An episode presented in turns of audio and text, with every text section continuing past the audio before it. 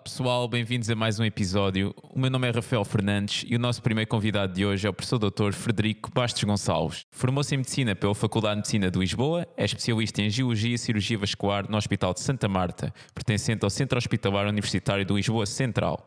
É professor auxiliar convidado na Faculdade de Ciências Médicas da Universidade Nova de Lisboa, sendo responsável pelo ensino da cirurgia vascular.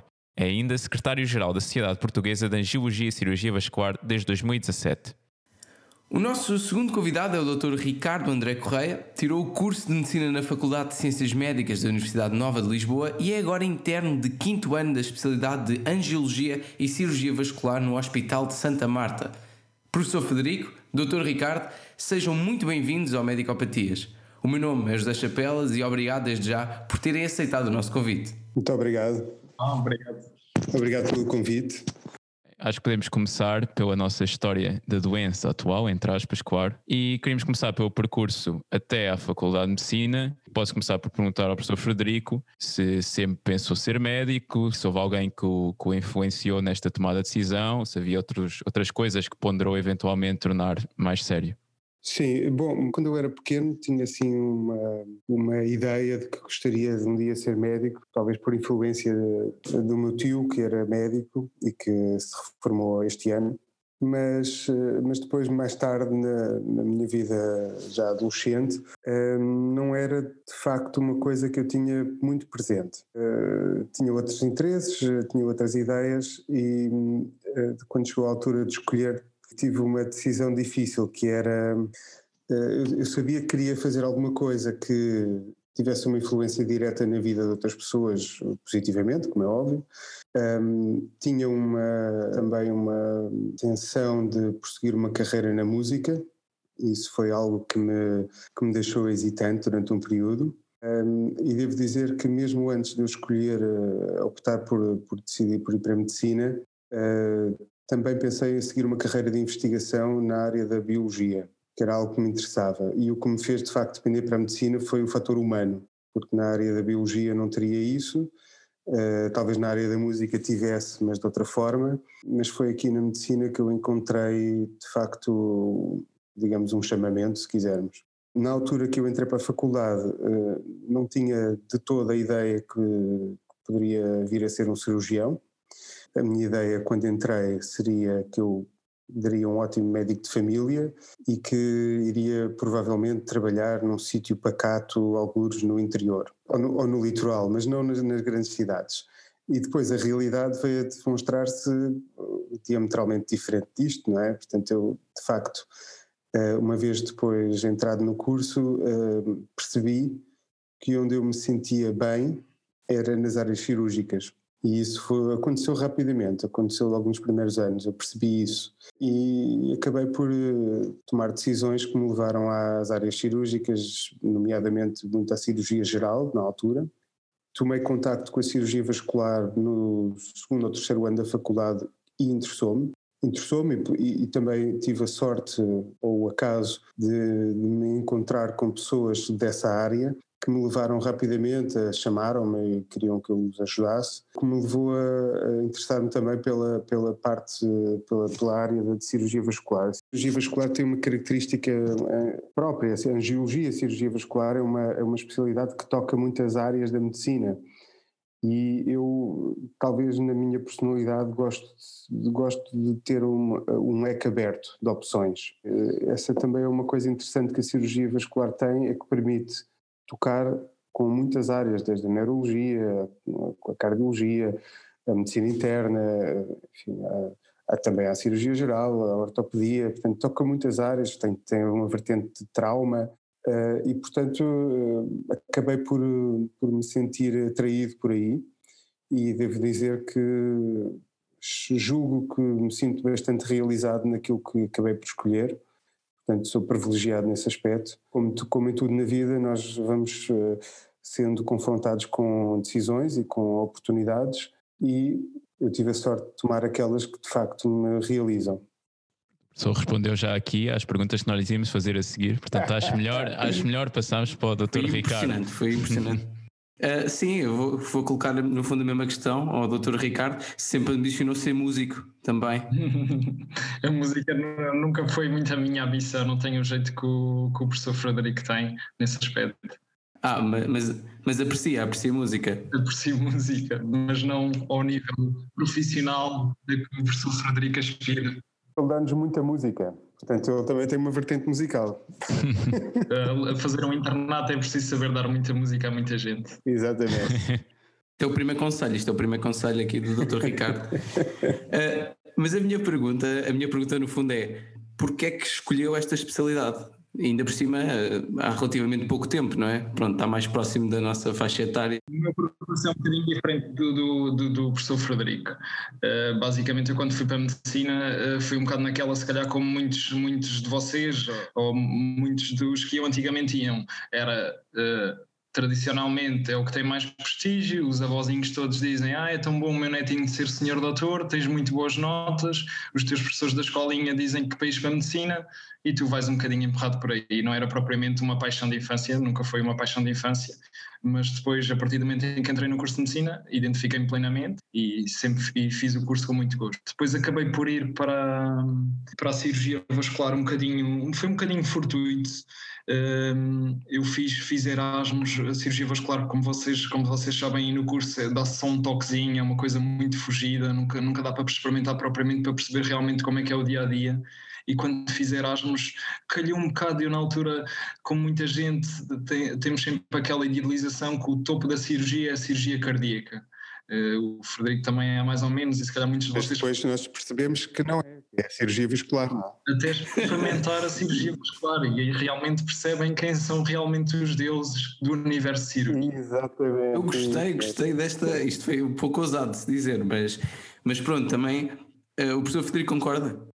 Eu concordo, eu concordo, porque um, a diferença entre o cirurgião vascular e Deus é que Deus criou os problemas e o cirurgião vascular resolve-os. Espetacular esta frase, de facto. Um... essa ainda não tinha ouvido. Não, essa, é uma frase, essa é uma frase muito conhecida do professor Roquete, uma vez numa entrevista que disse isso, mas é relativamente à cirurgia cardíaca. mas eu acho que foi ótima. Uh, mas doutor Ricardo estava a dizer, estava...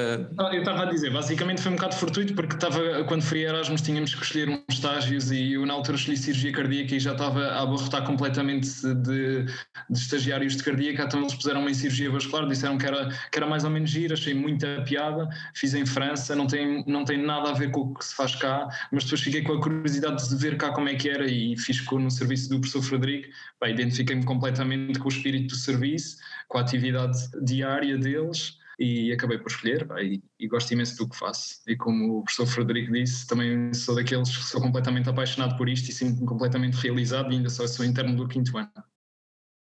Um, pronto, eu estava à espera aqui que o meu colega uh, contribuísse agora para a Eu estava aqui a pensar, mas eu, eu estava a pensar que ia dizer ao Dr. Ricardo que o professor Frederico então deu-lhe boa música durante esse estágio. Pá, eu se querem, eu, eu até do professor Frederico não me lembro muito nesse estágio. não, porque nessa altura eu estava na Holanda. Estavas onde? É. Estavas é, onde? Estava na Holanda nessa altura. Já não me lembro, por acaso. Há seis anos atrás estava eu na Holanda e, portanto, eu vinha ao serviço, mas tempos a tempos. Portanto, é, é possível que a gente não se tenha cruzado muito nessa altura, de facto. Senão, senão não esquecerias, não é? Ou se calhar tinha feito outra escolha diferente. Se calhar, se calhar. Mas uh, se calhar conheceram-se na altura certa.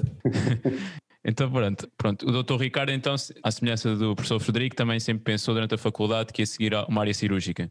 Sempre gostei de áreas cirúrgicas e, e no, na altura, no ano comum, queria, queria experimentar o máximo de áreas cirúrgicas possíveis para perceber, para perceber o que é que me identificaria mais. Acabei por experimentar algumas, mas sempre gostei muito, muito de áreas que tivessem um bocado uma técnica de disseção cirúrgica assim mais pormenorizada.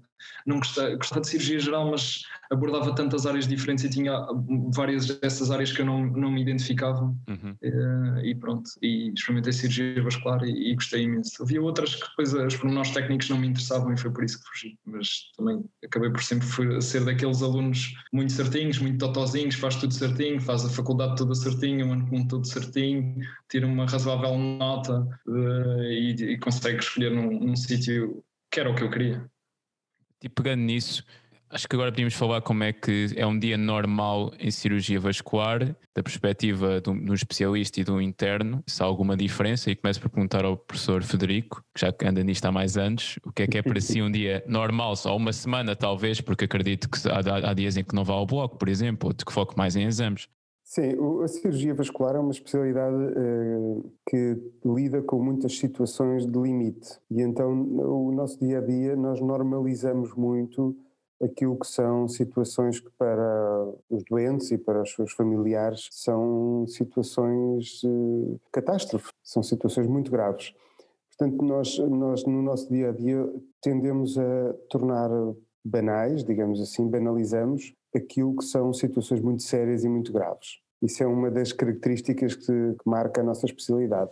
Depois há aqui que nós temos, nós temos que perceber que dentro da área da angiologia e cirurgia vascular, este é um mundo e que não, há, não é só, não há, existem só doentes com patologia arterial grave. Esses são os doentes que tipicamente nós encontramos no hospital, são os doentes que carecem de cuidados de, internamento e de, muitas vezes de cirurgias com maior ou menor grau de urgência, mas a angiologia e cirurgia vascular também é a especialidade que lida com os fatores de risco cardiovasculares, que lida com a terapêutica médica, que lida com doença venosa crónica, que é só a doença mais prevalente que nós temos, uma das mais prevalentes que existem.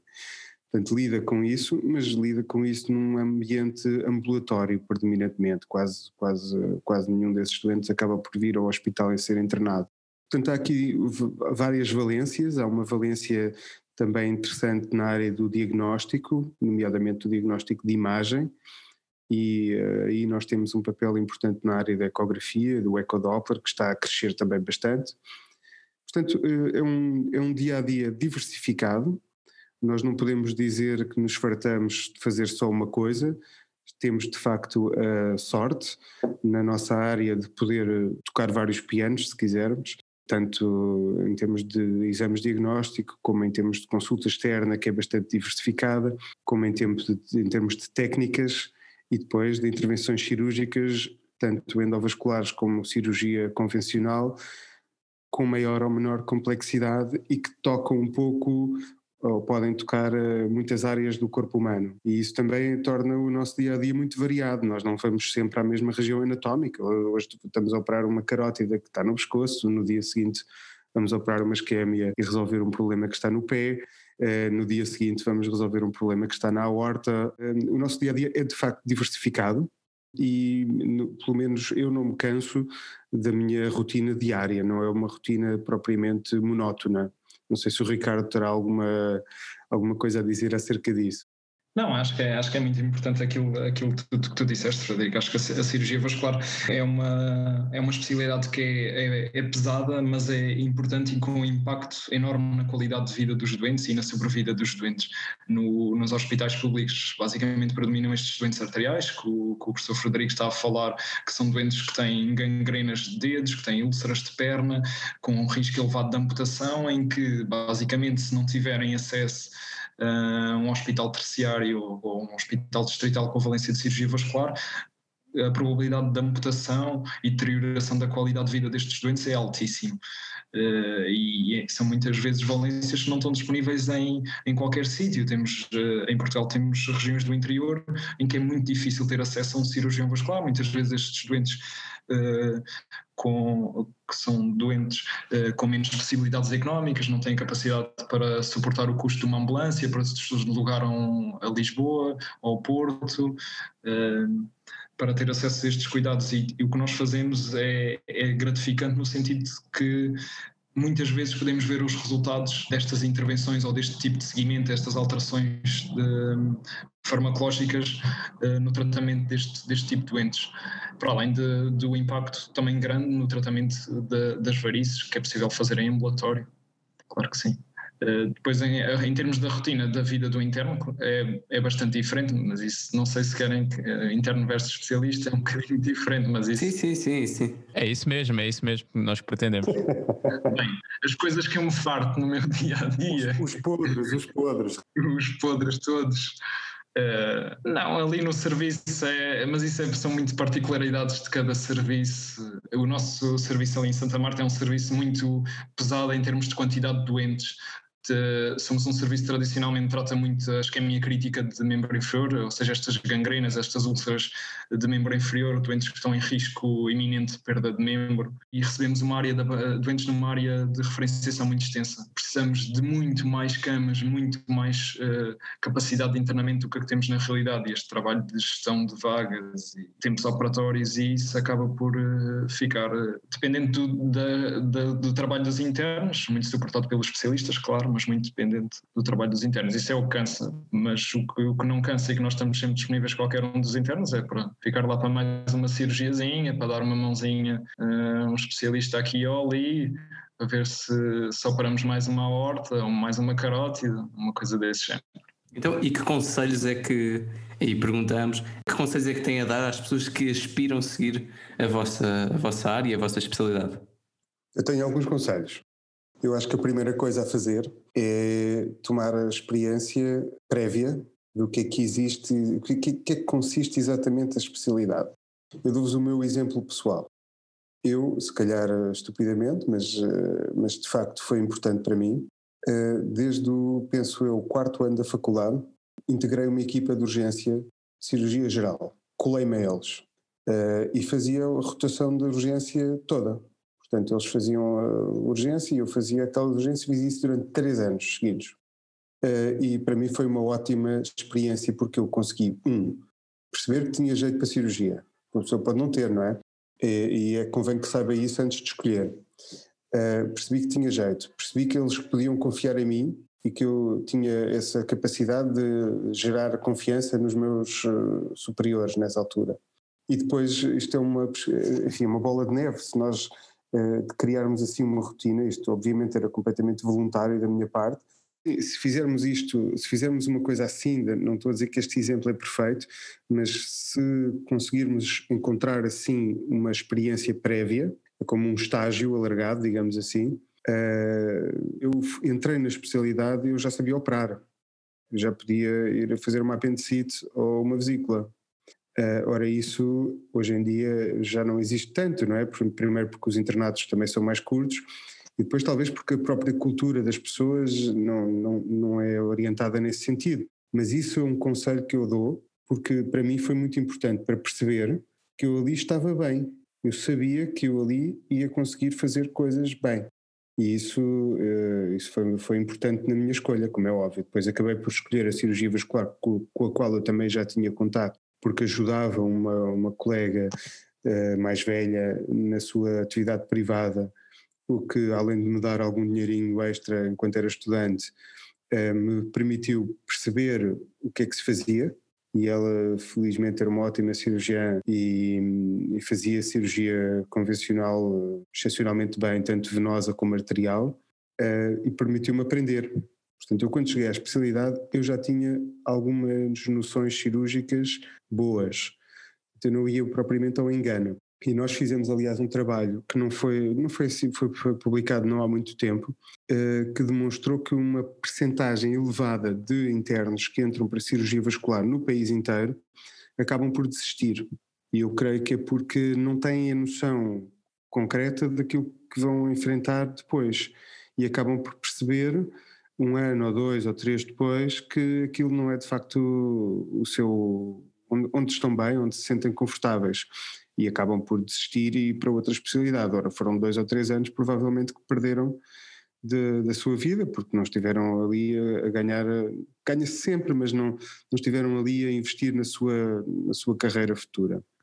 Não sei se o Ricardo concorda com esta minha visão. E não, e não tiveram, e não tiveram basicamente satisfeitos, não se sentiram realizados naquilo que estavam a fazer, tiveram Exatamente. um triste. Concordo, concordo plenamente. Uh, pá, acho que é muito importante, eu digo sempre a toda, isso a toda a gente que vem falar comigo sobre se quer escolher ali cirurgia vascular se, ou se quer escolher noutro sítio, o que é que, que porque, porque que estão a pensar escolher cirurgia vascular.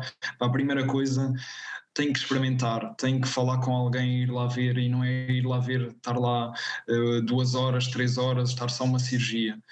Pá, não, é, tem que se ir lá e estar lá, sei lá, uma vez por semana durante um mês. Eu não estou a dizer fazer durante anos como o professor Frederico fez, possivelmente foi noutra altura. Hoje em dia já não é possível escolher e se calhar começar o internato, pelo menos com a experiência cirúrgica que o professor Frederico começou, porque há muito mais internos, há menos oportunidades, as oportunidades que há são para os internos, muitas vezes para os internos mais velhos, depois é que vêm os internos a seguir, depois vêm os, os internos de formação geral ou do ano comum, depois é que vêm os alunos. Já não há, já não há propriamente essas oportunidades, mas, mas há sempre oportunidade, pá, e a maior parte uh, do, do pessoal hoje em dia pá, é pessoal muito acessível, uh, quer internos, quer, quer especialistas uh, que estão a trabalhar nos, nos serviços.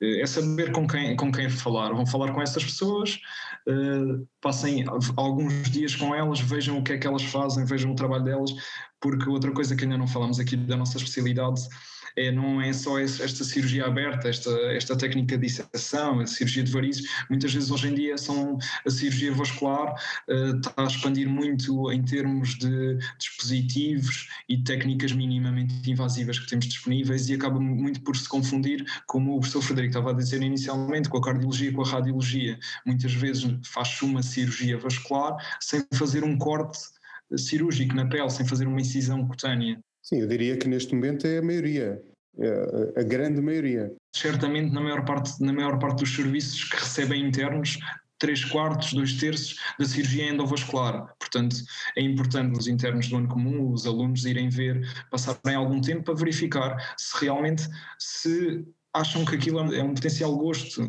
é uma potencial área de realização deles.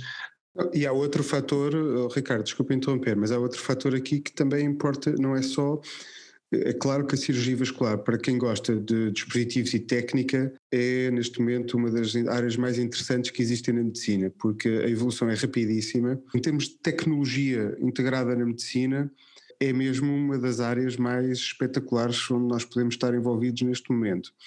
Agora, é extraordinariamente exigente do ponto de vista psicológico e do ponto de vista físico. São cirurgias muitas vezes prolongadas, são doentes muito doentes, temos muitas complicações, os doentes morrem, e nós muitas vezes morrem por decorrente de decisões que fomos nós que tomamos, e portanto é, é uma área da medicina que também é preciso ter aqui um bocadinho de uh, sangue frio e uh, capacidade de encaixe. Persistência para saber lidar também com os maus resultados cirúrgicos e do, do nosso dia a dia, do nosso trabalho do dia a dia, porque estava a dizer que salvamos muitas perninhas, Uh, possivelmente salvamos muitas vidas, prevenimos muitas mortes, muitas rupturas de aneurismas, muitos AVCs, mas também há muitos doentes que vêm a ficar sem pernas por alguma má decisão nossa, que não têm o desfecho vital desejado no pós-operatório de uma cirurgia. É importante, eh, vocês puseram lá nos vossos tópicos que uh, valia a pena falar, a personalidade, lá está, também encaixa aqui muito no, no tipo de pessoa, muitas vezes, que se adapta, que se identifica com esta realidade, com o nosso dia a dia. Sim, mas no fundo isso são uh, dois, dois conselhos, não é? No fundo, é, a pessoa tem de ter, procurar ter essa experiência para saber se é a sua área e pronto, e se sente realizado, e depois a, a parte de lidar com a questão e com as adversidades que a própria especialidade proporciona, não é? mas depois de estar dentro da especialidade, e claro que lidar com as adversidades já é dentro da especialidade, não é? Mas o, o que é que uma pessoa deve fazer, ou o que é que uma pessoa pode esperar, ou o que uma pessoa deve esperar enfrentar e, e lidar com? Uh, ou seja, para além, de, obviamente, da especialidade em si, ou seja, o dia a dia. O Ricardo há pouco estava a falar da questão de ser um pouco exaustivo, não é? De procurar sempre, eh, à semelhança da maior parte das, das áreas cirúrgicas, não é? É, é, é, é exigente, em termos de horários, eh, são horas longas, é muito exigente em termos de detalhes, não é o género de especialidade em que a pessoa possa navegar por ali e mesmo que não tenha muita atenção a detalhes, as coisas vão continuar a correr bem, porque não vão. Portanto, é exigente e exige uma grande capacidade de concentração durante uma boa parte do dia, porque senão os erros podem ser muito caros podem ser eh, fatais aos doentes. Nesse aspecto é uma especialidade que não perdoa e nós, eh, todos nós passamos por isso, não é? Todos nós cometemos aquele erro por, uh, por mau julgamento ou porque não fizemos o esforço necessário e vivemos com isso, temos que viver com isso. Portanto, é uma especialidade que tem isso. Não é, não é como se calhar outras que terão isso numa proporção muito menor. Claro que depois quando acontecem adversidades também são más, mas nós vivemos isso muito. Uh, e, e, portanto, nesse ponto de vista, exige que a pessoa tenha uma boa clareza de espírito, eu acho, para, para enfrentar o dia a dia, mesmo que esteja cansado, mesmo que esteja desgastado, mesmo que esteja com outras pessoas a distraí-lo daquilo que é importante naquele momento, é preciso ter uma certa clareza de espírito para perceber aquilo que é preciso fazer naquele momento e que vai ter uma influência muito rapidamente e direta no doente. Sim, é uma especialidade, é isso mesmo que o, que o professor Frederico está a dizer, é uma especialidade que requer eh, a nossa envolvência, nós temos de estar envolvidos naquilo que estamos a fazer, temos de estar super atentos àquilo que já, que já vimos fazer uh, como internos no passado por especialistas mais experientes, uh, tentar estar muito atentos aos detalhes técnicos, ao que eles vão fazendo, porque há muita coisa em qualquer especialidade cirúrgica que não vem nos livros, pequenos pormenores, a forma como devemos uh, mexer, devemos pegar no porta-agulhas, devemos uh, rodar a agulha para dar o próximo ponto, para pegar no porta-agulhas, uh, a forma como observamos um ataque, os detalhes que temos a intenção para planear um procedimento, isso vai ter que ser integrado ao longo do internato. E, e não é uma coisa, como o professor Frederico estava a dizer, que estamos atentos hoje e amanhã já, já não queremos saber, não, nós vamos precisar daquele, daquela atenção que tivemos no passado para o caso do doente X para tirar uh, conclusões que nos possam ser úteis no próximo caso, logo no dia a seguir. Requer um envolvimento grande da pessoa. Apesar de eu achar que a cirurgia vascular não é a especialidade cirúrgica mais exigente para os internos de todo, não é. Eh, é uma especialidade em que os internos são muito, muito, muito envolvidos no tratamento dos seus doentes e bem, permite eh, os internos de cirurgia vascular do país são muitíssimo competentes quando acabam o internado, basicamente em todos os centros que recebem internos do país, eh, por causa desse envolvimento que têm no tratamento dos doentes. As decisões em equipa de cada um dos serviços integram muitas vezes as opiniões fundamentadas dos internos e permitem tratar da melhor forma o doente. E, e os internos que acabam são muito bons a, a, a, integrar esses conhecimentos e a tomar essas decisões para tratar o doente da melhor forma. Mas há algum motivo para isso acontecer? Ah, é, é, com exceção do Ricardo, que nós não sabemos bem como é que foi ali parar. Uh, ah, porque nós estamos aqui a falar de um grupo de pessoas e aqui não quero parecer uh, elitista nem nada disso, mas mas de facto nós estamos a falar de um grupo de indivíduos que estão na casa dos seus 20 anos, passaram por um primeiro patamar que foi entrar para a faculdade com um percentil elevadíssimo eh, de notas, que fizeram o seu percurso na faculdade e que mais uma vez entram num percentil elevadíssimo para entrar nesta especialidade. Portanto, estamos a falar de pessoas que já à partida são um grupo muito selecionado pessoas com características especiais lá está, não sabemos como é que o Ricardo foi lá parar, mas, mas os outros são, os outros são. Mas isso faz parte, isso faz parte da nossa especialidade, é esta resiliência à adversidade e a capacidade de persistir com um objetivo. Porque isso é que de facto define depois as pessoas que são os bons cirurgiões dos maus cirurgiões. Aqueles que têm a capacidade de levar a coisa, concretizar o seu objetivo. Uh, e uh, eu penso que nós temos o privilégio em Portugal, por, por, virtude de uma série de patamares que é necessário ultrapassar para chegar a determinados sítios, de ter em, em algumas áreas de medicina pessoas que são de facto excepcionais. E, e, isso eleva depois o patamar todo, não é? Nós temos em, em Portugal, penso eu, uma das uh, cirurgias vasculares melhores da Europa. É, e não digo isto só porque estou cá e que, e, e que pertenço, porque eu tive felizmente a sorte de já conhecer outras realidades e vejo a maneira como nós funcionamos como muito positiva. Tem as, as, as deficiências, eu, eu, eu, costumo dar aqui um, um, exemplo que, que é, eu acho que o nosso problema aqui em Portugal é que nós temos ótimos uh, pilotos, temos excelentes carros, e andamos a fazer corridas de Fórmula 1 em terra batida. Ou seja, as nossas, os nosso, o nosso enquadramento não está ao nível da qualidade do resto.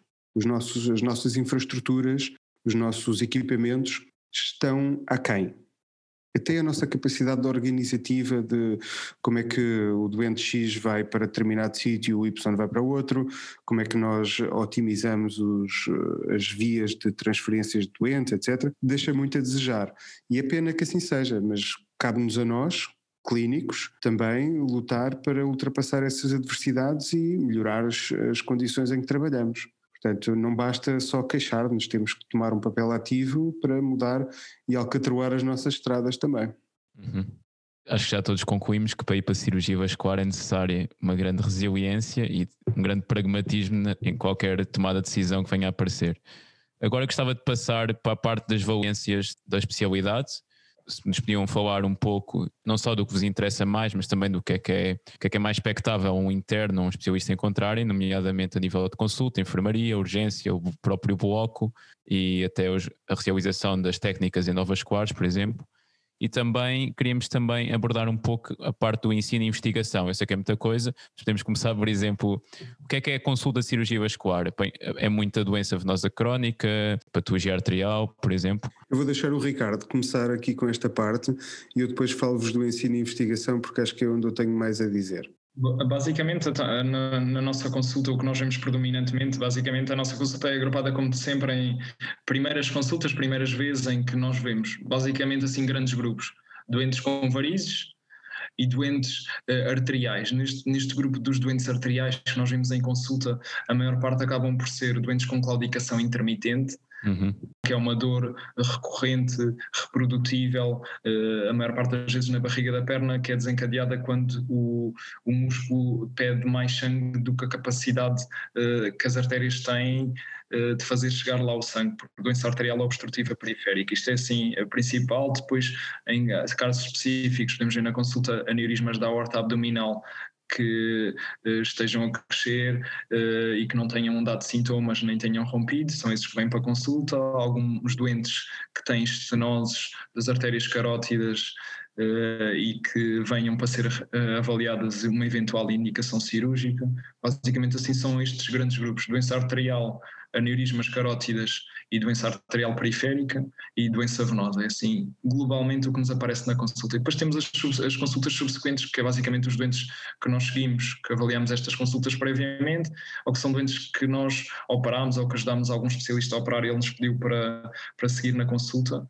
Eh, que são muitas vezes doentes com doença arterial periférica, é a grande maioria, porque são os doentes que requerem um seguimento em consulta mais apertado. Tem, estão a fazer pensos na consulta uh, de 15 em 15 dias e o resto fazem no centro de saúde. Uh, fizemos uma geoplastia e queremos reavaliar como é que estão os fluxos na popliteia ou na pediosa. Uhum. Uh, são estes doentes assim que nos ocupam principalmente a consulta, basicamente é isto. Eh, no geral ocupa-nos uma manhã, uma tarde, os profissionais nos vários serviços de cirurgia vascular, um período por semana. Eh, depois o restante período acaba por ser muito dividido entre bloco operatório e enfermaria no dia a dia, depende muito depois de cada um dos serviços, de cada uma das organizações. Uh, no caso dos internos, ali no meu serviço, acabamos por ir uh, mais ou menos dois, três dias por semana ao bloco operatório também. depois as rotinas do se é cirurgião principal versus ajudante vai variar muito dependendo dos serviços, mas no geral qualquer um dos serviços atualmente no país privilegia muito a a educação, eh, a formação ativa dos internos, em que o especialista faz uma, uma ajuda ativa, por assim dizer, vai muito orientando e permite aos internos ganhar uma autonomia. Acho que é das especialidades mais ricas, pelo menos nesse aspecto, como eu estava a dizer, que os internos acabam mais autónomos comparativamente com as outras especialidades cirúrgicas.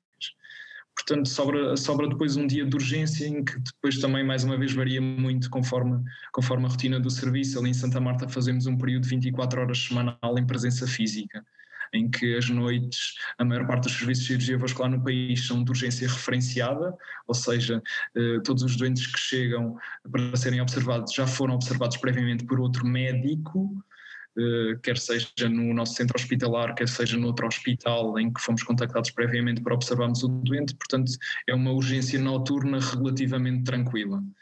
Outras valências de, da nossa especialidade. É o ecodoppler, como o professor Frederico falou inicialmente, que é um método não invasivo de imagem que é realizado por nós. Temos uh, alguns cursos ao longo do internato que podemos fazer, aprendemos normalmente ativamente com os internos mais velhos, com os especialistas ou com técnicos especializados de cardiopneumologia. E que também foi outra das valências que eu também me tentei dedicar bastante ao longo do internato, eh, que também gosto bastante e permite utilizar não só como método do, eh, de imagem não invasivo para diagnóstico, mas também para terapêutica para punções ecoguiadas, punções arteriais, punções venosas durante os procedimentos, quer na enfermaria, quer no bloco operatório. Basicamente são assim os grandes grupos de atuação da cirurgia vascular bloco operatório, bastante, é uma especialidade, apesar do angiologia disfarçar aqui um bocadinho o nome da especialidade, é uma especialidade cirúrgica, tá bem? Não vale a pena enganarmos uns aos outros, é uma especialidade cirúrgica. Uh, em que depois a cirurgia endovascular muitas vezes também está aqui um bocadinho uh, nos métodos diagnósticos tradicionalmente, mas atualmente é um método terapêutico. Uh, basicamente já não se fazem angiografias diagnósticas só em casos muito específicos. Normalmente quando nós funcionamos uma artéria é para tratar doença arterial. Uhum. Obrigado, Dr. Ricardo. Passamos agora ao Dr. Federico, professor Federico. Vou dar aqui só duas ou três achegas ao que disse o Ricardo. Eu não, eu não estou de acordo com essa questão da, geologia ser o, o secundário. E eu acho que o Ricardo vai me dar razão daqui a cerca de um ano e meio, quando ele deixar de ser interno e deixar de ter tanta cirurgia, porque 80%, 85% dos doentes que eu vejo em primeiras consultas são doentes médicos e que vão ser, continuar a ser tratados com terapêutica médica apenas e que vão ser seguidos e acompanhados e que nunca vão na vida precisar de uma cirurgia. E, portanto, eu, eu acho que a componente da angiologia da nossa especialidade é até predominante, se quisermos. Não é no, no, número de horas que depois nós dedicamos a isso, mas em volume de doentes é. Um, depois, outra coisa que eu também acho que é interessante aqui de, de dar uma chega é relativamente ao que o Ricardo disse sobre a ecografia, e eu posso-vos dizer que hoje em dia é muito raro o procedimento que eu, realizo que não envolva ecografia. Portanto, eu tenho o ecógrafo dentro da sala de bloco operatório e utilizo sempre seja para fazer punções, seja para fazer o controle de qualidade do que acabei de fazer, seja para localizar alguma coisa que tenho mais dificuldade para não abrir grandes incisões. Eh, por, por, por, uma razão ou outra, o ecógrafo passou a ser o meu companheiro de bloco, é o meu terceiro ajudante, se quisermos, e está sempre lá. Depois, relativamente ao ensino e investigação, um, nós temos uma tendência atual para promover uh, um ensino mais estruturado ensino eh, tanto pré-graduado como depois na especialidade eh, deve ser o mais estruturado possível para que não seja influenciado por fatores que tenham a ver com sorte, não é? Como eu tive um mau orientador e, portanto, vou ter um mau internato. Ou estou num determinado sítio que não tem algumas valências e vou ser prejudicado por isso porque nunca vou aprender essas valências. Portanto, o objetivo aqui é, tanto na área pré-graduada, dar-vos uma visão mais abrangente possível da medicina nas suas várias áreas e depois na vertente pós-graduada tentar colmatar as eventuais deficiências que resultem de, de, questões eh, logísticas internas e que possam explicar eh, diferenças. Portanto, isso é um trabalho que tem vindo a ser feito, nós temos neste momento até publicado este ano os, os requisitos mínimos para o treino em cirurgia vascular, debate-se muito a formação de formadores, ou seja, eu sou orientador de formação de alguém, eu tenho que ter formação para ser orientador de formação. Tem que ter aqui uma, algo mais estruturado do que presentemente nós temos. E depois, ainda outra fase que é a formação continuada. E a formação continuada existe já em muitos países, eh, normalmente isso vem sob a forma de créditos, se calhar já ouviram falar dos créditos CME, por exemplo, que são créditos atribuídos a especialistas na formação continuada, que eles vão a reuniões, vão a cursos, obtêm créditos e ao fim de um determinado tempo têm que acumular um X número de créditos, senão deixam de poder praticar. E isto vai inevitavelmente acabar por ser a realidade portuguesa também, com os anos de atraso, como é habitual, mas eu acho que é muito importante que assim seja, porque o que nós observamos neste momento é que é possível a pessoa concluir o seu, a sua especialidade e depois encostar-se à bananeira e nunca mais se atualizar, nunca mais ter formação adequada fazer prova dessa formação e, portanto, estar atualizado. E nós, hoje em dia, temos um crescimento exponencial da medicina. Portanto, isto não é como era há 50 anos atrás. Nós, hoje, num espaço de dois ou três anos, as coisas mudam e muito. Ou estamos atualizados ou estamos a tratar mal os doentes. Portanto, tem que haver mecanismos que permitam essa atualização. Pronto, isto na área da formação. Depois, na área da investigação, isso é outro, outro gigante.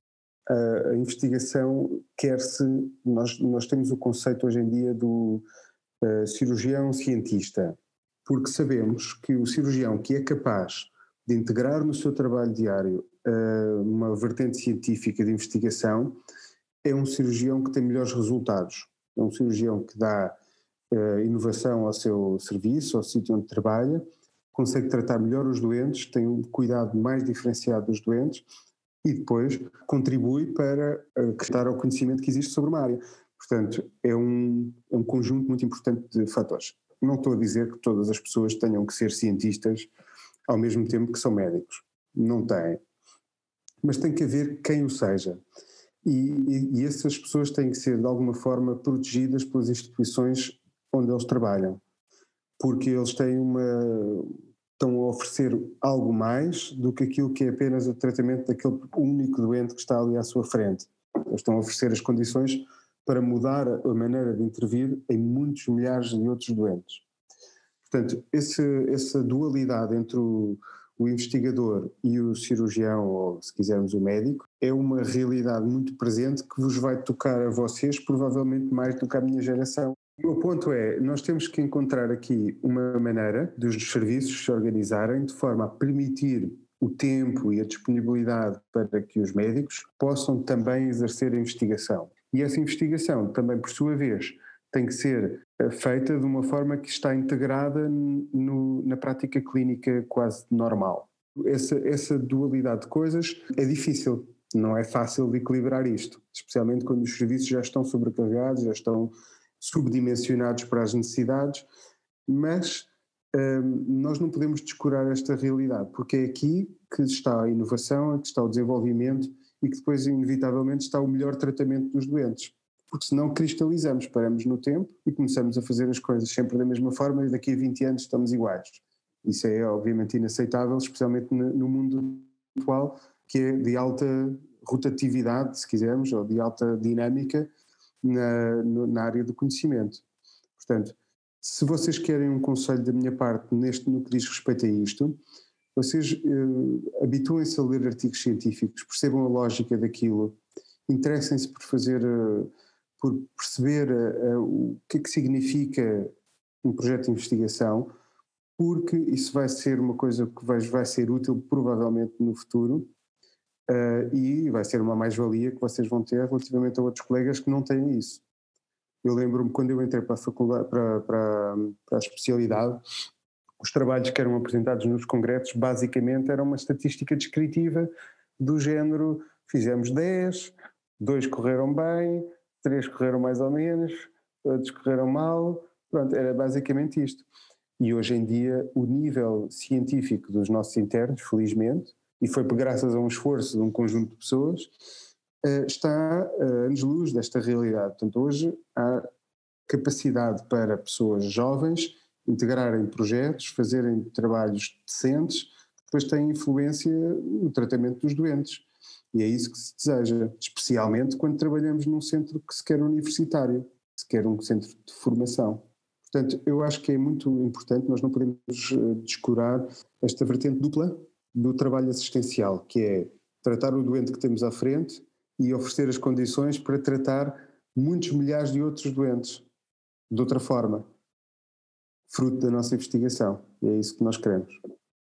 Mas eu, eu relativamente a essas, a essas duas abordagens, e aqui se o Ricardo quiser participar, estamos preparados, ou seja, a comunidade médica e a comunidade de especialistas, se está preparada para qualquer uma dessas duas mudanças, ou seja, é uma mudança de paradigma, uh, não diria radical, não é? Porque já estamos a fazer esse, esse caminhar, mas principalmente a primeira questão, a questão da, da educação, em que os próprios médicos iriam ser avaliados regularmente, claro que isto causado pela investigação que, que, pronto, que é cada vez mais exponencial.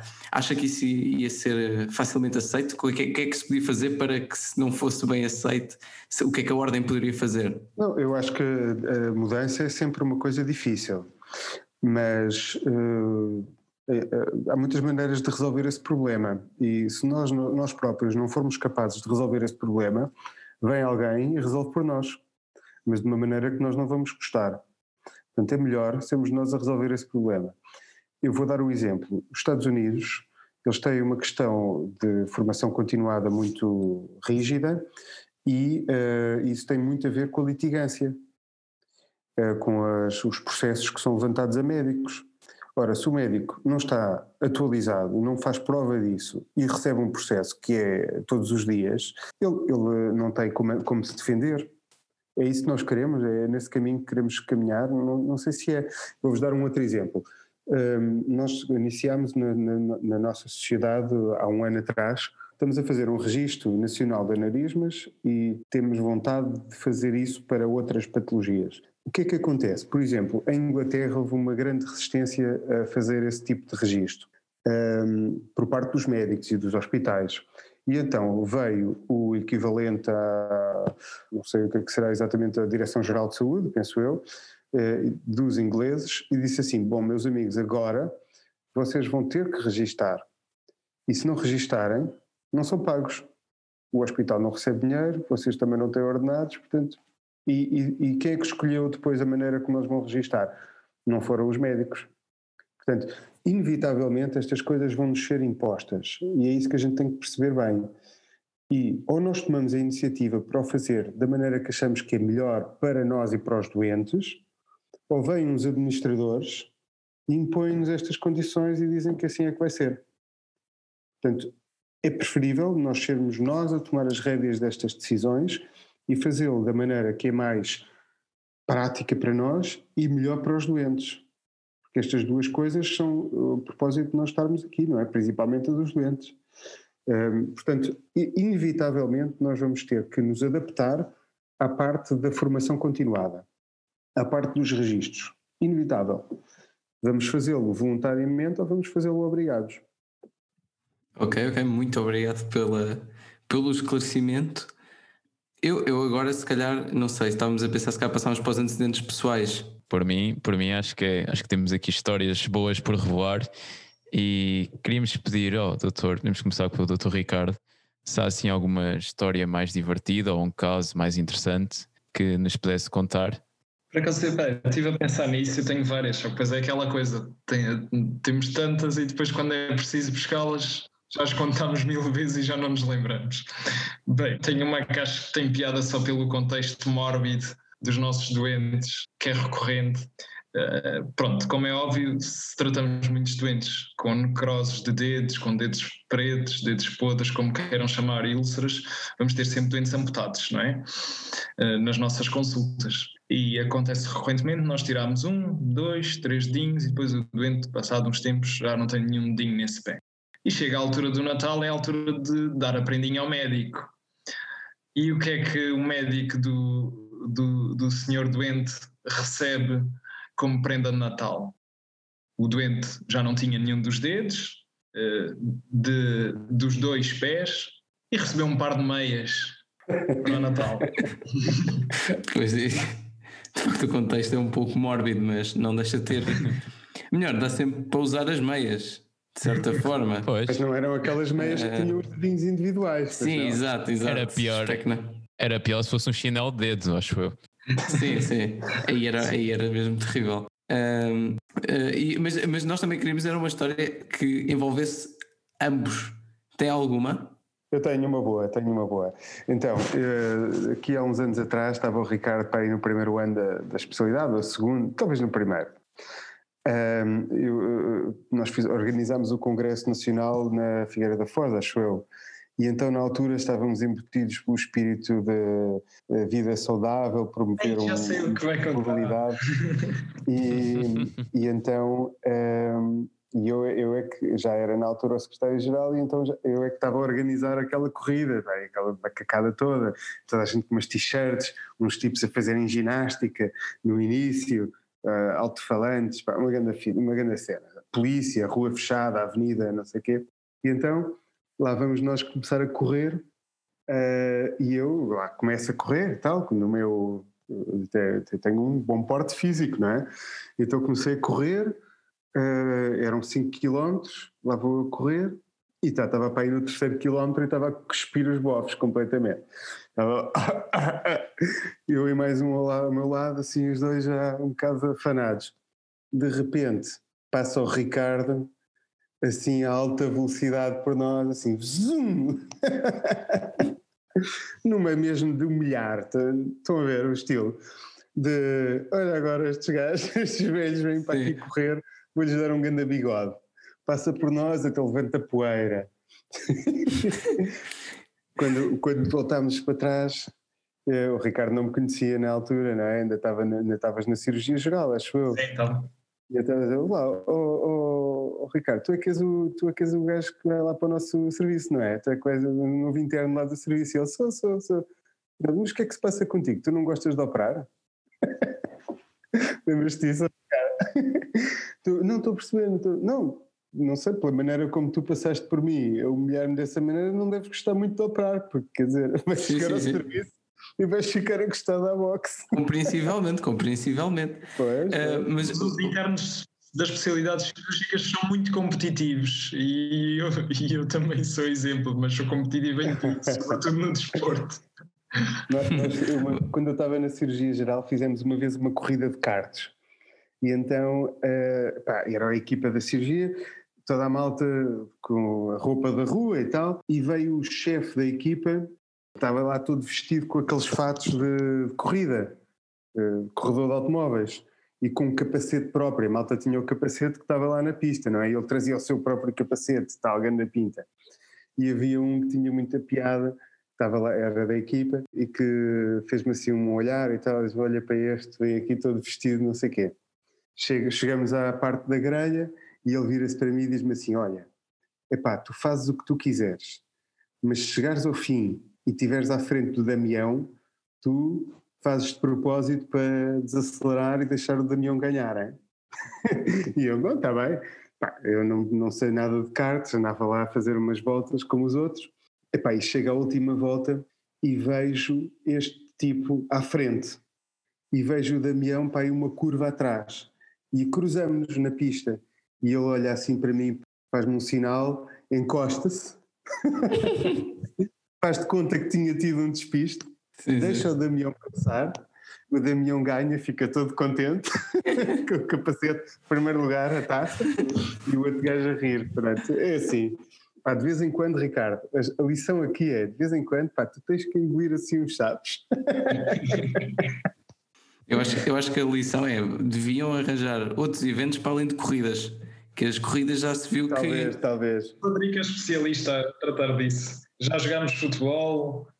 E como é que correu? O Ricardo, o Ricardo já ganhou uma, já ganhou um concurso de anastomoses pá, no, em Estrasburgo, não foi? É verdade. Foste o primeiro lugar a fazer anastomoses eh, com porta-agulhas, pá, estás a ver? Um orgulho. Isso é mesmo verdade? Isso é, mérito é mesmo verdade. Portugueses é de mérito dos internos dos outros lados. Os internos portugueses, no geral, são bons, independentemente da especialidade. É isso também que é importante. Eu, eu agora podia colocar outra questão e agora vamos ir um bocadinho, vamos voltar a um tom mais sério, que era abordar o doutoramento, e ainda há pouco referiu que tirou um doutoramento na, na Holanda há cerca de seis anos, não é? Sim. Ou, ou sim. pelo menos está, ainda está, estava a concluir. Sim, nessa altura estava lá a fazer a parte da investigação. Uh, pronto, epá, isso foi um fruto de, como eu vos disse no início, tenho este bichinho da ciência, de fazer algum trabalho de, de investigação. E uma vez concluído o internato, proporcionou-se uh, que eu uh, pudesse sair de Portugal e passar uns tempos fora. Passar um tempo na Holanda foi muito positivo para mim, em termos pessoais e também profissionais. De facto, eles têm uma máquina de investigação completamente montada, as coisas são mais fáceis lá. Ainda assim, tive as minhas peripécias eh, porque o, eu cheguei lá, portanto, no, eh, em 2010, se eu não me engano, ou 2009 ainda, e na altura eu ia com a ideia de que ia fazer investigação em aneurismas da aorta, em fatores de risco, eh, questões relacionadas com endopróteses aórticas. Essa era a minha ideia na cabeça. E eu arranjei lá um contato com um professor holandês novo, com o qual eu agora sou bastante amigo, que é o atual presidente da Sociedade Europeia, por, por acaso, e que na altura um, disse basicamente, disse-me assim, olha, assim, podes fazer isso também, mas se tu queres sair daqui com um doutoramento, entras aqui nesta máquina que já está montada de uh, estratificação de risco cardiovascular para cirurgia vascular, que era uma área que eu também não gostava. E eu acabei por alinhar, alinhar nisso, combinei com ele que ia na mesma manter ali um pequeno projeto pessoal ao lado e que, e que ia fazer isso. Passado meia dúzia de meses, nem tanto, o professor que, com, que dirigia esse grupo, que era um grupo muito grande e forte de estratificação de risco cardiovascular, arranja lá uns processos disciplinares no hospital e acaba por ser expulso. E eu e uma data de outros ficámos sem projeto. Uh, felizmente para mim, uh, ao contrário dos outros, eu tinha este meu projetozinho guardado na algibeira e que já tinha começado a desenvolver um bocadinho. E então, o que é que eu fiz? Investi nisso forte. Acaba, acabei por ter mais dois outros dos investigadores que estavam no grupo desse outro professor a virem trabalhar comigo e fazerem projetos dentro da mesma área comigo. E acabei por ter uma tese bastante razoável em número de artigos, uh, numa área que era de facto aquela que eu queria à partida, mas que acabou por se proporcionar de uma forma mais ou menos inesperada.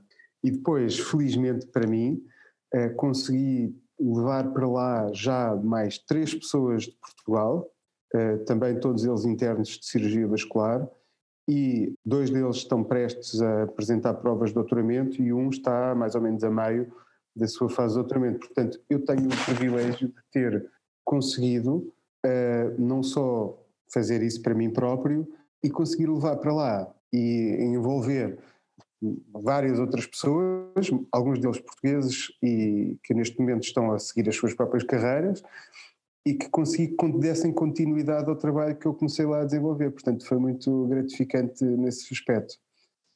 Uh, vindo para Portugal, uh, debati-me com as normais dificuldades de, dos investigadores em Portugal, que é, ao contrário do que se passava na Holanda, a cultura ainda está pouco enraizada e a infraestrutura é quase inexistente.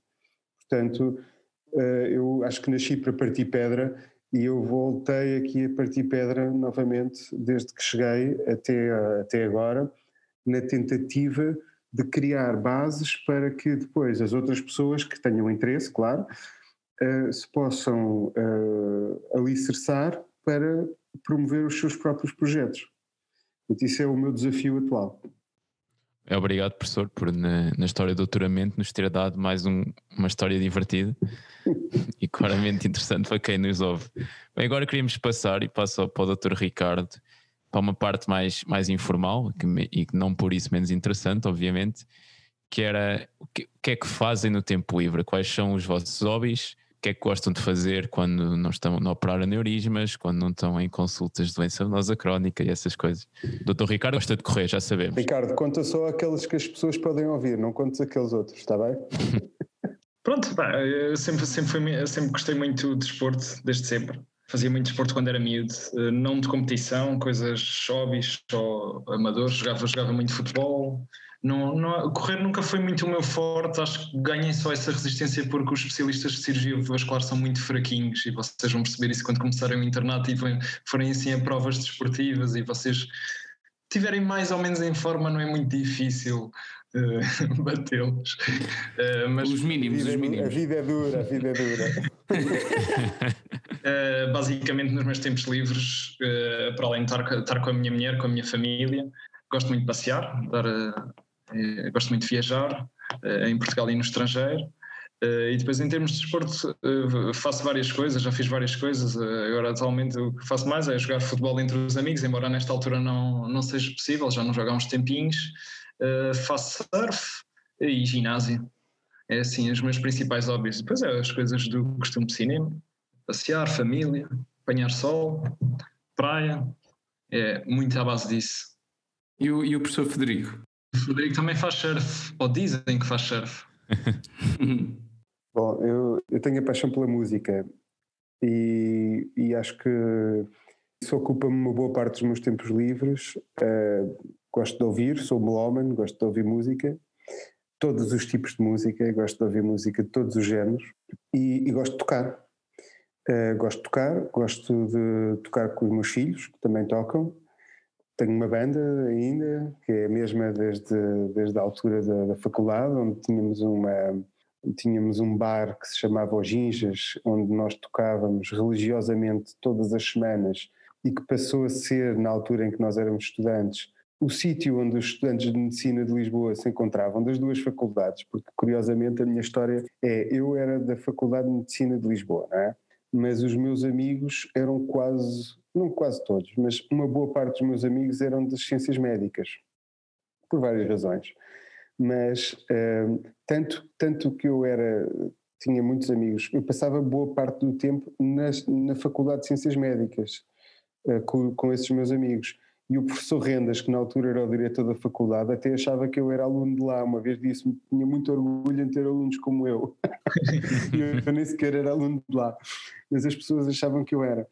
Um, e, e, e, nós conseguimos também esse, nessa altura esse feito também com a Tuna, onde eu participei e fui fundador, e tínhamos essa, conseguimos uh, agregar estudantes do Campo Santana e de Santa Maria juntos. E era nesse bar que muitas vezes isso acontecia. Era um bar em Alfama, que já entretanto não existe, um, e que, que era pequeno, mas uh, era muito animado todas as, inicialmente quintas e depois sextas-feiras à noite, quando nós começámos a ter uma vida mais ocupada, passou a ter que ser às sextas, porque às quintas-feiras, a chegar a casa às quatro da manhã já não dava para trabalhar às oito no dia seguinte. Um, depois, com essa mesma banda que nós, eh, que nós tínhamos nessa, nessa altura, da qual fazem parte o meu grande amigo e compadre Pedro Garcia, que também é vosso professor na faculdade de pediatria, um, e, e, também um outro nosso colega uh, médico, que é o Nelson Milagre, que é clínico geral e que trabalha na, no Centro de Saúde da Ericeira, um, e também com um outro, que, um outro amigo que encontramos lá, por acaso, um, formámos este grupo, entretanto já se juntaram mais duas pessoas, um deles é cirurgião vascular, um, e, e, fazemos assim uns concertos ocasionais, ensaiamos menos do que fazemos concertos até, quer dizer que ensaiamos pouquíssimo. Pronto, mantemos assim uma, uma atividade extracurricular, se quisermos, uh, que nos preenche bastante e que é divertida e que fazemos com muito gosto. Além disso, pronto, eu tenho, tenho a minha paixão pessoal e gosto de tocar e toco música todos os dias praticamente, só não, só não toco se não puder. Um, e gosto, gosto de guitarras, gosto de, de trivia musical, sou um apreciador de, dos pequenos pormenores e da história da música. Um, e portanto esse é o, o hobby que me ocupa mais tempo hoje em dia, de facto. Qual é que é a música no bloco? Eu já experimentei várias coisas. Um, ultimamente é aquela que estiver a dar na rádio. Já desisti de tentar uh, forçar as minhas playlists porque, na generalidade, as pessoas não gostam. Uh, portanto, já não, tenho, já não tenho o hábito de trazer. Houve uma altura que trazia uma, um rádiozinho daqueles de, com, uhum. com MP3 e que, que ouvia música por aí. Hoje em dia já não, já não ouço tanto, mas gosto de ouvir rádio no, no bloco. Tinha, aqui há uns tempos uma, havia uma enfermeira instrumentista que tinha uns gostos musicais parecidos com os meus e que trazia um, o seu, a sua playlist que era espetacular, eu gostava imenso de ouvir. Mas agora hoje em dia já me deixei disso, é mais em casa. O, o, o Dr. Ricardo chegou a ouvir alguma vez estas playlists? Eu acho que não, não é muito, não é muito habitual ele pôr na, pelo menos que me lembro, não é muito habitual. Mas eu, eh, agora falando aí das playlists, tinha um colega, um colega mais velho que agora já não faz urgência comigo, que eu gostava de fazer urgência com ele, especialmente pelo facto, era relaxante, porque ele chegava rotinamente ao bloco e a primeira coisa que fazia era ir lá ligar a rádiozinho na Smooth FM ou na M80 e aquilo relaxava, não sei porquê, transmitia confiança. Lembro perfeitamente, quando eu comecei a fazer urgência, sempre que ele era chamado para vir ao bloco, era a primeira coisa que ele fazia quando entrava, mesmo independentemente do tipo de cirurgia, fácil ou difícil de ligar, e transmitia confiança e gostava disso. E, agora, novamente, dirigindo-me ao, professor Federico, se uh, tem algum, algum ídolo, disse que gostava de todos os géneros musicais, mas tem assim alguma figura preeminente, ou, ou figuras. Na área da música? Sim, na área, sim na, melhor, estava a referir-me agora à área da música, mas. Não sei que haja nenhum cirurgião vascular também. Uh, Exato, pode ser que haja. Não sabemos isso, não sabemos. há, há, muitos, os cirurgiões uh, frequentemente também são músicos, não sei se vocês sabiam isso, mas eu conheço uma série de, de cirurgiões uh, colegas que, que, gostam muito da música e que gostam de tocar e têm bandas e fazem coisas uh, giras. Uh, acho que faz parte também da, do, do, perfil de pessoa, também tem essa vertente criativa e técnica que exige a música. Um, se eu tenho um ídolo, eu não posso dizer que tenha um ídolo, tenho algumas referências, uh, pessoas que eu admiro na área da música, umas mais recentes, outras mais antigas. Um, gosto, mas lá está, não sei se, não sei se consigo arriscar-me a individualizar um. Uh, eu, posso reformular. Que influências, que influências é que pronto, fazem parte da sua vida? Hum, musicais. Musicais, musicais. Musicais. Um, bom, eu sou um, uh, sou um adepto, gosto muito da, da, da fase do rock, uh, transição anos 60 para 70, uh, é a área que eu hoje em dia gosto mais de ouvir. Estamos a falar, enfim, desde algumas fases dos Beatles, especialmente as fases mais tardias, para Led Zeppelins, uh, Eric Claptons e, e, afins. Portanto, essa tem sido uma, uma área que eu tenho, tenho ouvido muito, música rock. Depois, uh, lá está, eu ouço um bocadinho de tudo. Gosto de ouvir uh, alguma música clássica, gosto de ouvir alguma música jazz. Tenho, enfim, gosto de variar. Não gosto de me sentir preso a nenhuma coisa particular. Também gosto de alguma música atual, que, música que se produz hoje em dia que é, que é de qualidade e há músicos aí bons. Uh, gosto de estar a de acompanhar a cena musical, mais ou menos, e, e, ouvir o que é que se faz por aí. Não, não, não consigo dizer que tenha assim um ídolo, uh, mas tenho de facto uh, vários músicos, especialmente guitarristas, que eu idolatrizo um bocado, que eu tento aprofundar e ouvir bastante para depois tentar reproduzir ou perceber os conceitos por trás. Bem, então o professor gosta de coisas variadas e também está numa especialidade variada, que opera desde a cabeça até aos pés, podemos dizer assim. Eu, eu, eu, eu acho que se, se, se, eu tivesse que dizer aquilo que mais me define como. Eu não sou especialmente bom a fazer uma única coisa, mas eu acho que sou razoavelmente bom a fazer muitas coisas diferentes. E isso dá-me prazer, eu gosto de tocar vários pianos, lá está. Portanto, eh, a especialidade é um bocadinho o reflexo disso também. É uma maneira de eu poder abranger muitas coisas e tentar eh, depois integrá-las também. Isso é, é, outra parte interessante, é como é que se faz a integração de, todo, de tudo isto. Uh, mas sim, é verdade que eu gosto da parte assistencial da minha vida profissional, mas gosto muito da parte da educação e gosto muito da parte de investigação. Se tivesse que prescindir delas, seria uma perda para mim. Portanto, ficaria a sentir-me menor.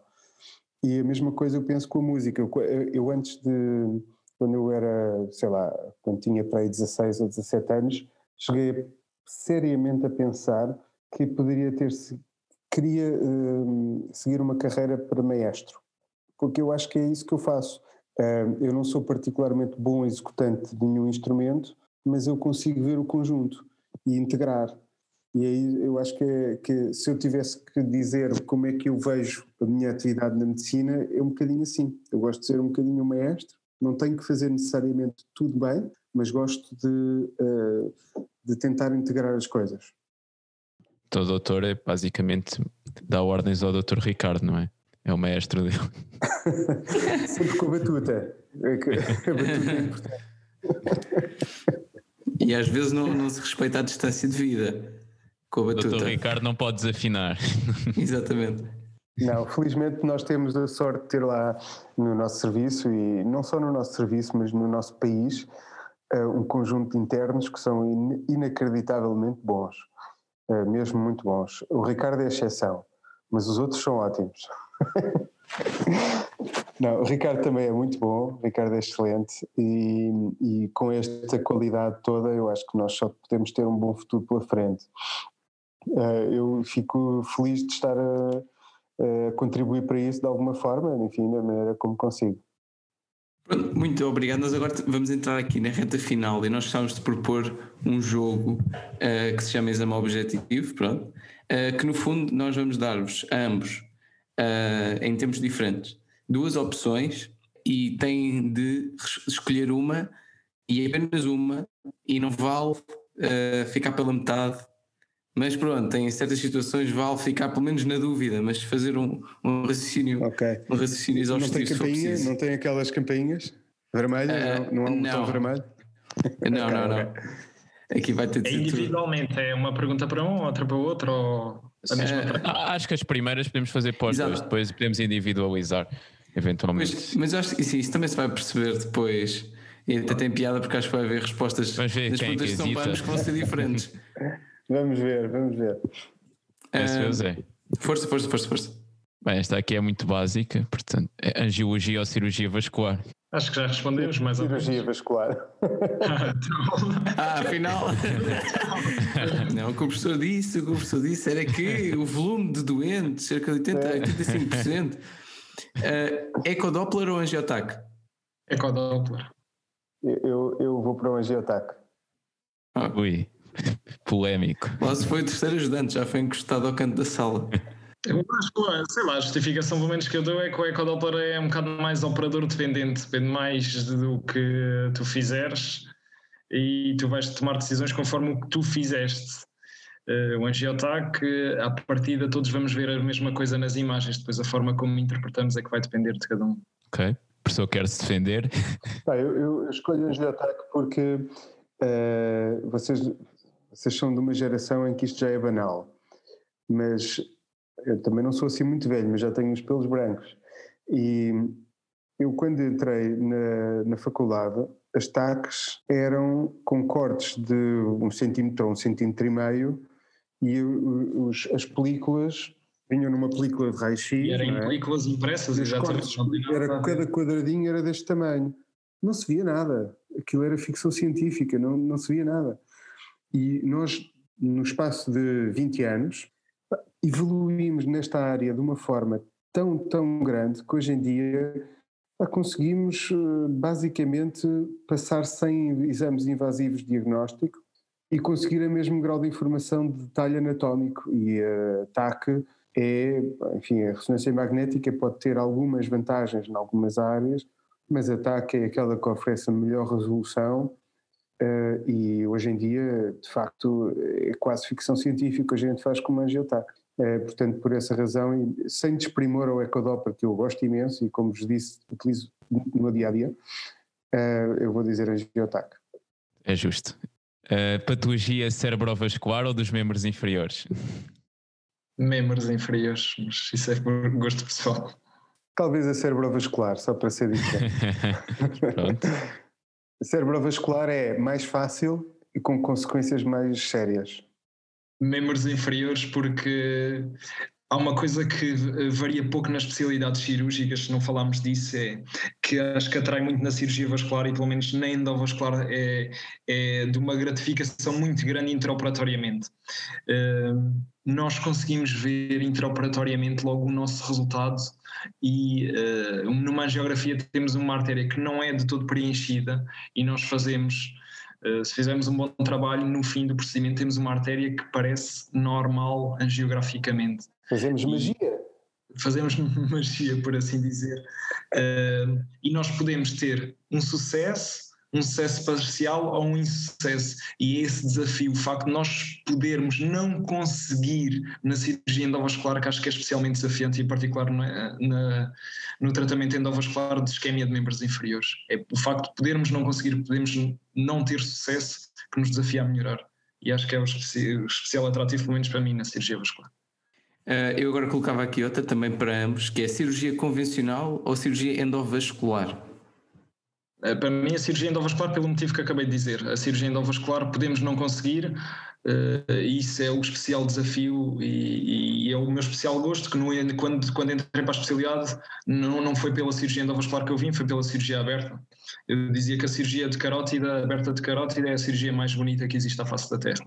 E é aberta, mas endovascular não. Professor? Eu, eu vou dizer, eh, é difícil essa pergunta a cirurgia endovascular, tecnicamente, um, é, é muito desenvolvida, portanto, tem muito. É, é um jogo complexo de Lego. e, e a cirurgia convencional é, arterial é uma cirurgia muito elegante, de uma grande beleza e também com muito primor técnico. Portanto, não é, não é qualquer pessoa que vai conseguir fazer a cirurgia convencional bem. Eu acho que se tivesse que escolher só fazer uma ou só fazer outra para sempre, eu fazia a cirurgia convencional. Felizmente não tenho que escolher e posso fazer as duas.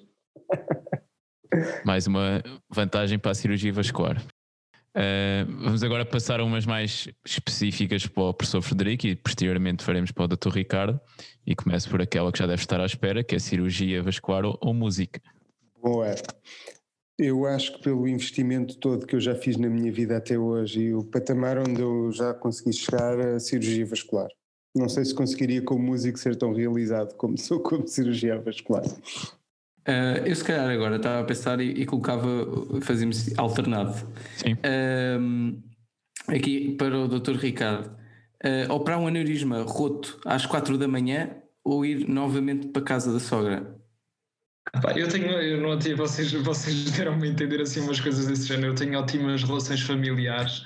Pá, se há coisa que eu privilegio é dormir à noite. Eu, nas urgências, quando estou de urgência, para mim, eu sinto-me francamente chateado se não opero nada durante o dia, mas independentemente disso, a partir das 8 da noite, ia para, por favor, não apareça nada que seja para operar. Para mim é para, é para ir descansar ou tentar descansar o máximo possível porque para mim as noites é para descansar, portanto essa resposta é passar eh, mais um fim de semana com a sogra. Pronto, esta aqui era relativamente fácil então. Bem, agora uma para o professor Frederico. Uh, Fender ou Gibson? Essa é a pergunta mais difícil da noite. Ou não? Tenho várias das duas e não consigo escolher. Eu escolhi, eu escolhi banhas, mas não vou, não, não vou entrar em discussão. Não, mas se eu tive que escolher era Gibson. Ok. Eu agora aqui novamente para, para o Dr. Ricardo, surf ou futebol? Futebol. Porque é o que eu faço há mais tempo e, e sei que sou melhor no futebol mas gosto, gosto de ambos, mas escolhi futebol. Ok. Ah, já agora, uh, professor Frederico, uh, Jimmy Page ou Eric Clapton? Jimmy Page, sem dúvida. De acordo para o Dr. Ricardo que nós estivemos a ver, que jogou na equipa de futsal. Queríamos perguntar se preferia marcar um gol pela equipa de futsal ou pelo clube de internos de angiologia e cirurgia vascular. Pela equipa de futsal da faculdade. Nunca fui muito em, uh, envolvido aí no grupo de internos, mas isso é pelas atividades diárias no nosso serviço. uh, mas sim, na equipa de futsal, por acaso, foi um bom investimento durante a faculdade. Gostava imenso daquilo. Não sei se ainda há, já não há, equipa de futsal. Há, há só que, pronto, agora está parado. Yeah. Mas havia sim, e ainda há, e há de voltar. Uh, só mais uma para o professor Frederico, que nos falou dos seus bancos de cirurgia geral. Se preferia esses bancos ou tocar com os Ginjas Band até às 4 da manhã, sabendo que tinha de estar no hospital às 7 do dia a seguir. Eu preferia tocar com os meus amigos e. Pronto, era fácil, era fácil. Pronto, agora vamos pedir para a Epicrise para nos resumirem, se conseguirem, a especialidade em algumas frases. Já falámos aqui no início da, da resiliência, que era preciso resiliência, que é preciso ser pragmático na toma de decisões, que é uma especialidade que tem várias valências, até mesmo dentro da cirurgia convencional ou endovascular. Queria pedir ao professor Frederico e ao Dr. Ricardo se nos conseguiam assim uma frase, pensem que estamos a fazer, tentar cativar quem nos está a ouvir, certamente já cativaram, mas agora, se tivéssemos resumir tudo a algumas palavras, o que é que diriam? Professor? Hum. Sim. Bom, não é fácil resumir a nossa especialidade numa frase, mas eu diria que é uma área da medicina que tem uma implicação global, portanto, é uma área que toca com vários órgãos e sistemas, porque a circulação, como é óbvio, existe em todo lado. É uma área de, muito, muito diversificada em termos de atuação, nós temos, já, falámos das várias áreas, mas esquecemos aqui de outra que é muito interessante e que tem as suas particularidades, que é o trauma. O traumatismo vascular é uma das coisas que mata no trauma e é uma das coisas que depois dá incapacidades permanentes gravíssimas. Portanto, é outra área que também é bastante interessante da nossa especialidade. É uma especialidade que é adrenérgica, portanto, tem muita emoção envolvida as cirurgias nós frequentemente chegamos a pontos em que ou concluímos ou o doente morre, portanto é, é uma cirurgia de grande, períodos de grande tensão, por vezes, mas também por isso é muito entusiasmante e é muito gratificante quando depois conseguimos de facto concluir as coisas com sucesso.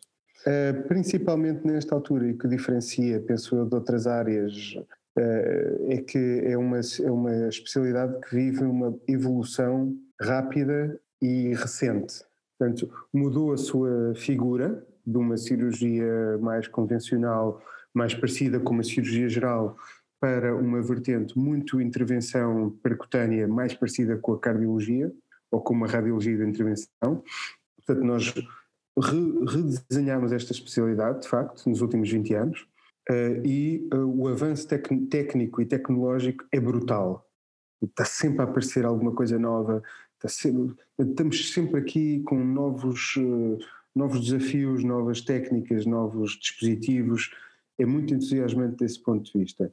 Depois, é uma especialidade com a qual nós temos que nos adaptar uh, ou nos habituar a viver com um grau de insucesso. Dizia um, um cirurgião conhecido todos os cirurgiões têm o seu, o seu cemitério privado uh, que vão visitar de tempos a tempos isso de facto é verdade. Todos nós temos o nosso pequeno cemitério uh, e vamos lá de tempos a tempos uh, revisitar o que é que fizemos mal.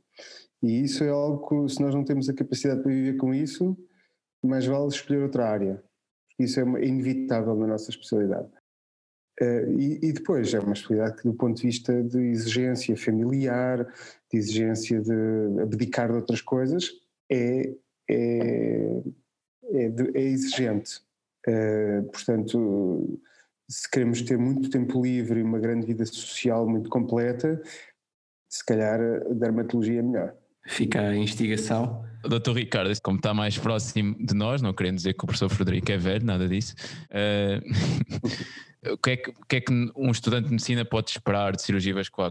Uh, é uma especialidade muito completa, bastante diversificada, muito desafiante e que está em expansão, está em evolução recente, em que a malta nova vai fazer muita diferença. Começou, começou esta mudança na, na geração do professor Frederico, ele e os, os colegas da geração estão, estão a fazer essa mudança, a perpetuá-la e a permitir que nós crescemos exponencialmente. E nós e vocês que, vêm, que virão para esta especialidade, os que vierem, eh, vão ter um papel fundamental e vão ter um potencial de crescimento muito grande e de eventual realização pessoal se for realmente o que vocês gostem. Mas é uma sociedade muito desafiante, muito envolvente uh, e muitíssimo completa, uma diversidade de técnicas uh, muito exuberante que vai vos permitir aprender muitíssimas coisas. Obrigado, Dr. Ricardo.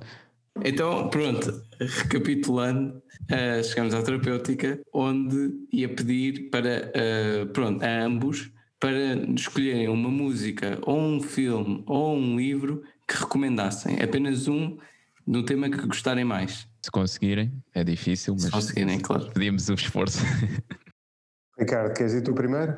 Eu não, eu não tenho nada assim específico. Eu sou uma pessoa da moda, eu vejo as coisas da moda, leio as coisas da moda, faço as Também é legítimo, também é legítimo. Exato. E... É, é importante é a malta divertir-se, arejar fora, fora da medicina, fazer o que gosta, para ver as séries que gostam, ler os livros que gostam. Eu leio bastante, mas os gostos variam, eu gosto de romances históricos, uh, pá, isso varia tudo, gosto das séries da moda.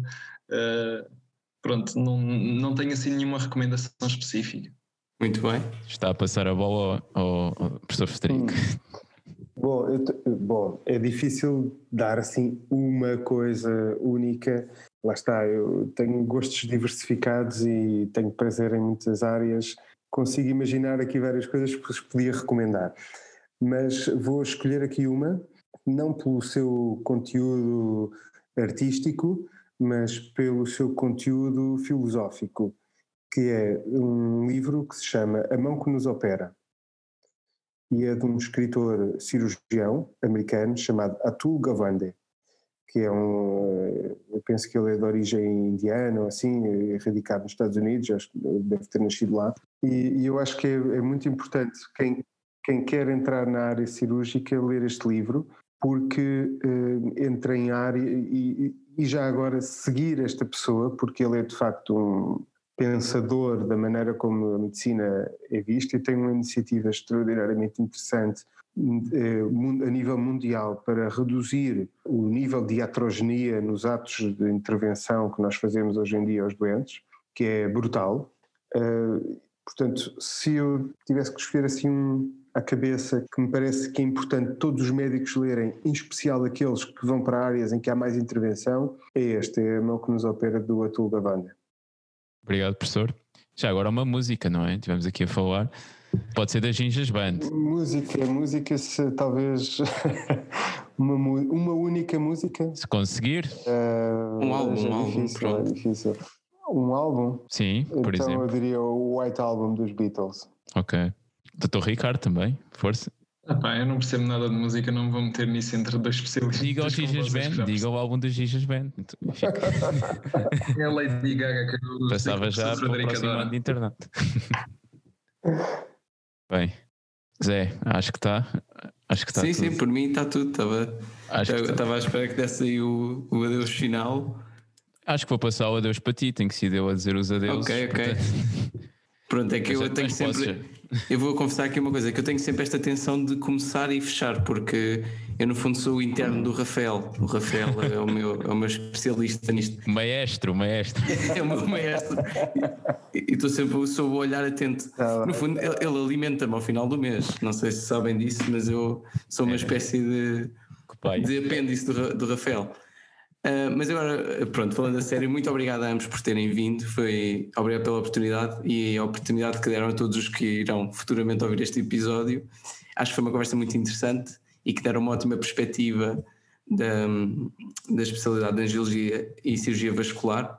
Foi, foram os nossos primeiros convidados uh, duplos, ou seja, um interno e um especialista, e também por isso obrigado pela, pela vossa dinâmica, que de facto foi, foi impressionante impressionante, não necessariamente pela positiva. Impressionou. Não, é impressionante porque o, o, Ricardo, o Ricardo, de facto, as histórias de. deixou-me impressionado a, a, condição física do Ricardo. E se de facto se não houvesse aqui um, um especialista que comprovasse isto, eu não acreditaria. Muito bem, eu também queria agradecer a, o convite, como é óbvio, e especialmente felicitar-vos por esta iniciativa, que eu acho que é positiva tornar aqui a coisa mais informal e ter aqui um espaço para que o estudante de medicina possa ter uma ideia daquilo que se passa nas, nas várias especialidades e também, se calhar, conhecer algumas pessoas, ficar a conhecer melhor algumas pessoas com quem pode vir a contactar no futuro. Um, eu abro-vos, obviamente, a porta para poderem consultar mais sobre a nossa especialidade, para poderem uh, desfrutar do que a gente puder oferecer uh, para vos uh, tentar informar melhor antes de vocês terem que decidir. Um, e espero que qualquer uma das opções que venham a tomar seja a certa e que tenham um percurso muito feliz. Obrigado, professor. Obrigado, doutor Ricardo. E assim terminamos o episódio de hoje. Foi um prazer poder conversar convosco aqui no Medicopatias, como o Zé já disse, sobre angiologia, cirurgia vascular e muito mais, certamente. Esperamos que tenham gostado tanto como nós. Obrigado também a quem nos ouve e até à próxima. Obrigado.